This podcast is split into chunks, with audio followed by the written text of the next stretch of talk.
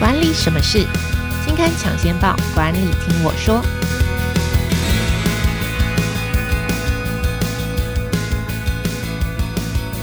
Hello，听众朋友们，大家好，我是经理人月刊的文稿主编邵贝萱，我是贝萱。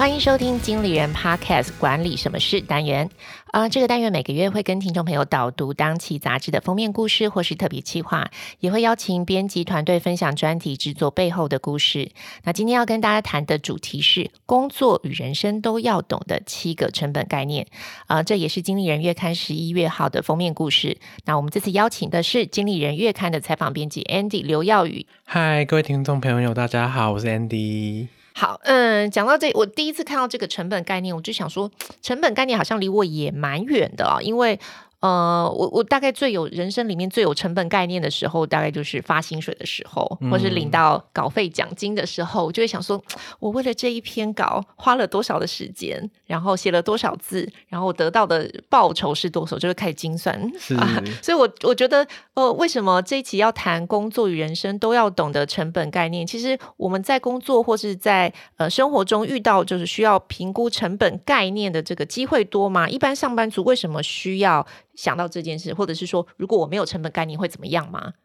其实刚贝萱讲到，就是其实蛮多工作者都会觉得，好像我自己在估这个可能工作收入的这个时候，才会想到这个成本，是是是，或者是我自己在做这个支出消费的时候，去买一个比较大项的东西的时候，会去考虑这个成本合不合、划不划算这样子。那其实，在谈成本的时候，它不只是跟这个负担盈亏有关，因为有些人可能会觉得是跟老板。比较有关系，就经营管理阶层才需要管的事情。那其实谈到成本的话，它其实成本本身这件事情的定义，它就是说你为了要实现某个目标，你要付出多少代价。所以它其实你光是在讨论定目标这件事情，它其实就很难不谈成本。比方说，刚刚贝萱在讲这个写稿的例子，那我。要跟老板定一个我的业绩目标，我这一周要写几篇稿，那我是不是要盘一下我手上的什么时间成本？所以，个人工作者第一个应该要面对就是工作的时间成本这样子。那如果你今天再高一点，你可能是一个中间主管，你管一个 team 或者是一个专案，那你可能就会有这个 team 里面，你除了时间成本、自己的时间成本以外，还有这个人力成本啊。然后专案可能还会有这个资源啊，要。拨多少预算给你，所以你手上就会有更多名目的这个成本在里面。所以其实有时候谈成本不是只有谈金钱概念，有可能像时间成本或是人力资源成本，这个都是你方方面面要考虑到的成本。对，那个目标或业绩，你就要去考虑这些东西啊。OK，但是如果谈到成本，呃，大家另外一个反应就是，嗯、呃，讲到成本当然是越低越好啊。但真在经营管理上或是工作上，真的是成本越低越好吗？或者是说，呃，你这次在制作专题上面就是大家你自己有没有发现说，在我们认识的成本观念中，哪些我们认为的观念其实是可以做一点修正，或是它其实是有一点错误的？对，就是我们以前传统的时候会像台湾人很爱讲的这 cost down 啊，就是觉得 OK 对，成本就是越低越好。可是其实有时候你越低，你砍到错的东西，就是应该要支出的成本你没支出，其实长期来看你这个。收益是会降低的。那像我们这次在做的时候，就有看到，就是有一些书上有整理三种，就是大家常常会忽略的长期成本。第一种的话，就是品牌研发、品牌行销。那品牌行销这一块的话，其实是在说我公司有时候我 brand 要给消费者看到。那其实很多行销是它的那个。投资报酬率是很难算的。是我现在现在投很多广告费，我没有立即产品没有马上有这个销售的提升，可是我长期下来我还是要做，因为这样子这个消费者才会慢慢比较熟悉，对，熟悉我这个品牌。那第二个的话就是技术研发，就是我这这个。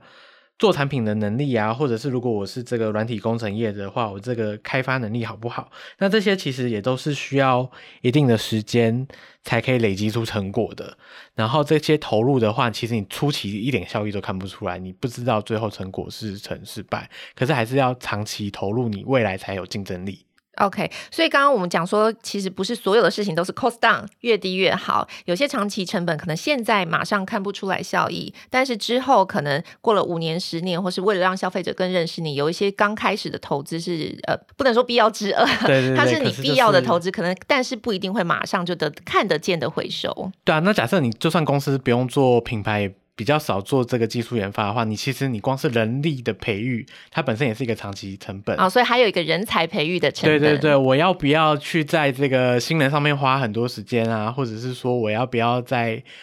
这个教育的上面花很多钱？因为我有时候投在这个员工训练上面的成本，它没办法马上反映说我今天。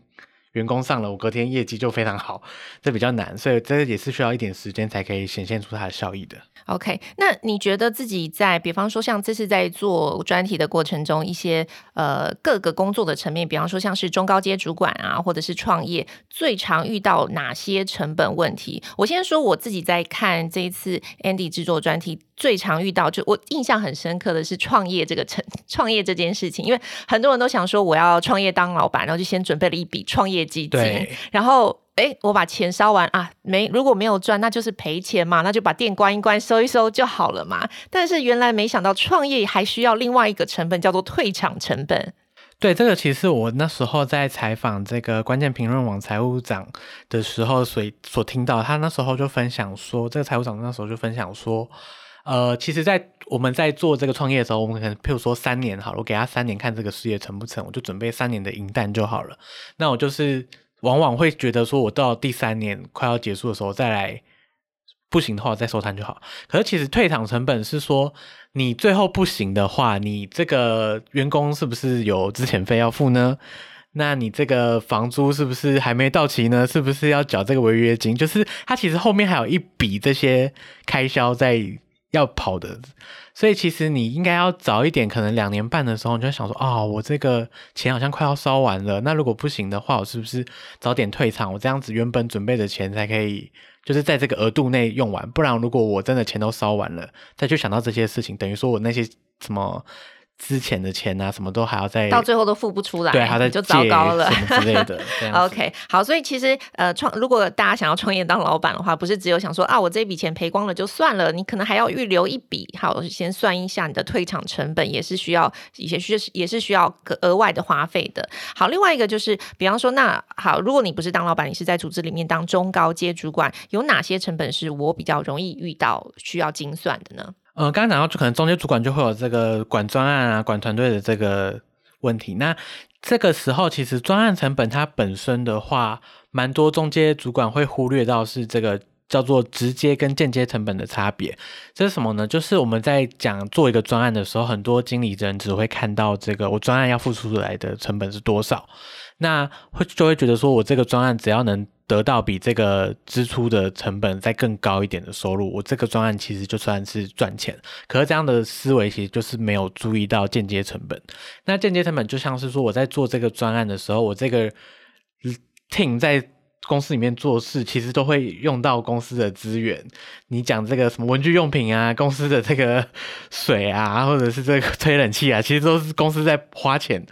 的这个成本，所以意思说，其实很多中高阶主管，或者说我们呃专案专案主管在做一个专案，在抓专案预算的时候，可能就想说啊，我这个活动可能场地啊什么直接用的成本是多少钱？那我要抓多少利润？可是实际上还会有一些所谓的间接成本，就是你原本办公室的人力的使用、办公室呃资源的使用也算在内，是吗？对，可是这些就很难去精算，因为我很难说我这个专案到底就是消耗了多少公司原有的资源，所以这个时候间接成本很难估算，我们就必须要让每一个专案都有一个合理的毛利来 cover 这个间接成本，所以可能是有一个整合单位或者是财务部门去估算，说我每接一个类似这样的专案的时候，我其实我的毛利是要在譬如说五成、六成，我才可以 cover 这些间接成本还赚钱。啊，OK，所以我除了算我的直接成本，刚刚说到的做这个专案的活动场地，然后一些宣传的道具，这些叫做直接支出的成本以外，我还要让这个收呃收入减掉成本的这个毛利有一定的呃比例。我才可以去 cover 这些间接。所以，比方说，假设一个专案，你要抓你的毛利或是获利的时候，你不能只抓你自己想象，就是想要这个专案。比方说，假设我这个专案是想要赚得三成的这个毛利，可是其实你可能要在更高。一点，因为才可以 cover 你，看不到的，看不到间接成本的意思。OK，我们刚刚谈到就是呃比较组织方面的，比方说中高阶主管或在做专案管理的时候，要想象到的一些忽略掉成本，或者创业当老板的时候，你要想象到退场成本。但我们这次专题里面也提到了，就是你在做人生规划或者个人在做生涯规划的时候，也要有成本概念。但你知道我我想到哎，个人生涯规划也要有成本概念。我第一个想到的是机会成本，就是可能大家在面临职涯选择的时候，比比方说我去 interview 去应征工作，呃，五个工作啊，三个工作同时来找我，我可能放弃了 A 工作、B 工作，那。就是我可能选 C 工作，那 A 跟 B 就代表是我放弃的机会成本。但是后来我这次看到，我觉得这个这个蛮好玩。其实原来机会成本的计算也有方法的。就比方说，另外一个比较常见就是我要继续留，我要出国留学，或是我要继续升学，还是我要选择进入职涯？它其实也有一种算法。就比方说，假设你选择呃，就是在。呃，选择工作的话，你年薪假设是一百二十万，但是如果呢，我出国留学，可能我一年的生活费加上这个学费是十万，我们就算台币两百八十万好了。那你以为你放弃的机，你的机会成本是我就放弃那个年薪一百二十万的工作，可是实际上你的机会成本是一百二十万，再加上那个生活费跟学费是两百八十万，所以总共加起来四百四百万，所以你的机会成本是四百万。所以其实，在人生规划或者是职业规划上面，你可能会有就是机会，你的机会成本的算，你可能。还要有更多不同的算法，是吗？嗯，对，刚刚佩娟讲到，就是算是呃机会成本这个，大家可能是相较比较熟悉，就是我选择 A 和选择 B，它各自给我的这个利益是什么嘛？那我就是很去仔细去评估这两者的效益。那其实还有一个成本概念是我们在做决策比较少被忽略，或者是我们心理上通常比较不愿意 承认我有去考量这个成本的，叫做呃沉没成本。那这个沉没不是 silent 的沉没，是这个。沉下去的这个，不是安静的沉默，投入钱投入水里面的这个沉默，可能就捞不回来的沉默。对，那沉没成本其实很常影响我们决策。是讲刚刚一样在讲念书的这件事情好了，我可能我念了一个学位，那我的这个论文研究可能真的是不太妙了，那我可能都已经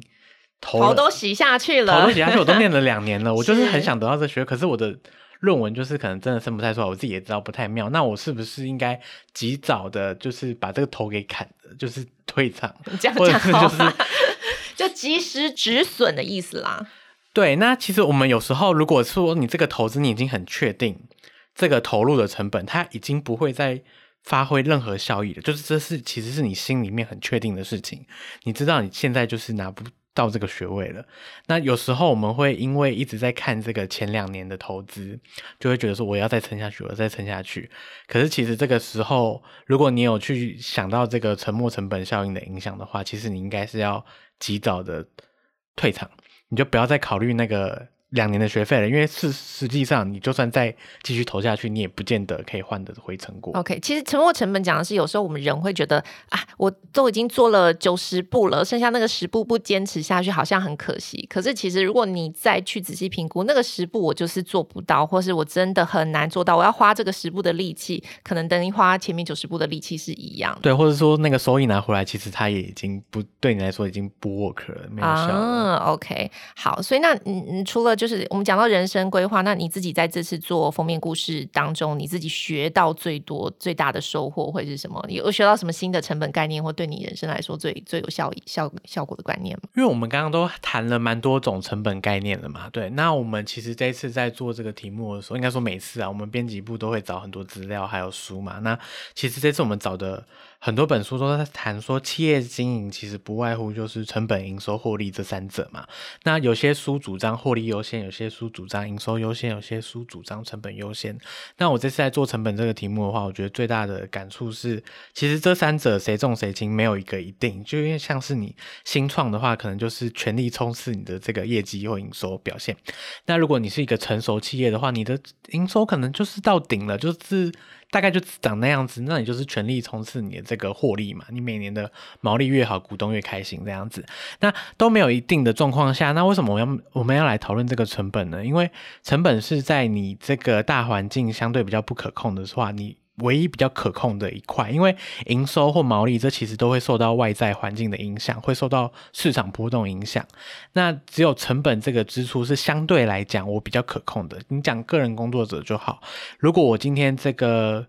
公司的业绩，可能我的业绩就是起不来，或会受环境影响。可是我至少自己可以决定我要在这项业务上面投入多少心力。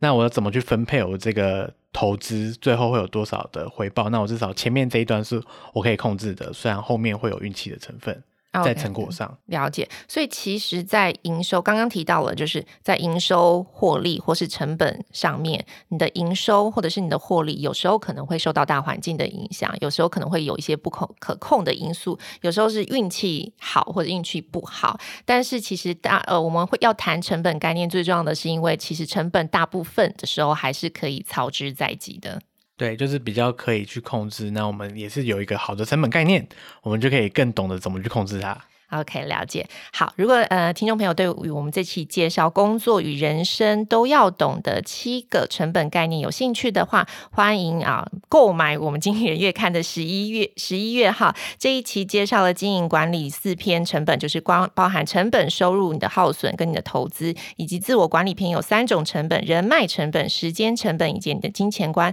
那这一次我们也采访了群众集资集团顾问贝壳放大的创办人林大涵，在讨论哎如果如果你要开始做你的募资商品的时候，你要怎么去计算你的成本结构，以及关键评论网媒体集团的财务长去诶教你推算合理的毛利是什么，以及诶大家都知道的这个远东搜狗中校馆的经营团队啊，这个百货评效王他是如何看他的评效与业绩？那如果今天这一集啊、大家喜欢的话，呃也欢迎现在就按下我们经理人 Podcast 的订阅。那想要得到更多的资讯，欢迎到经理人月刊的网站，有更多的内。内容也提供给你。那我们今天这一集工作与人生都要懂的七个成本概念，就跟大家讨论到这边，跟大家分享到这边了。那感谢大家的收听，拜拜。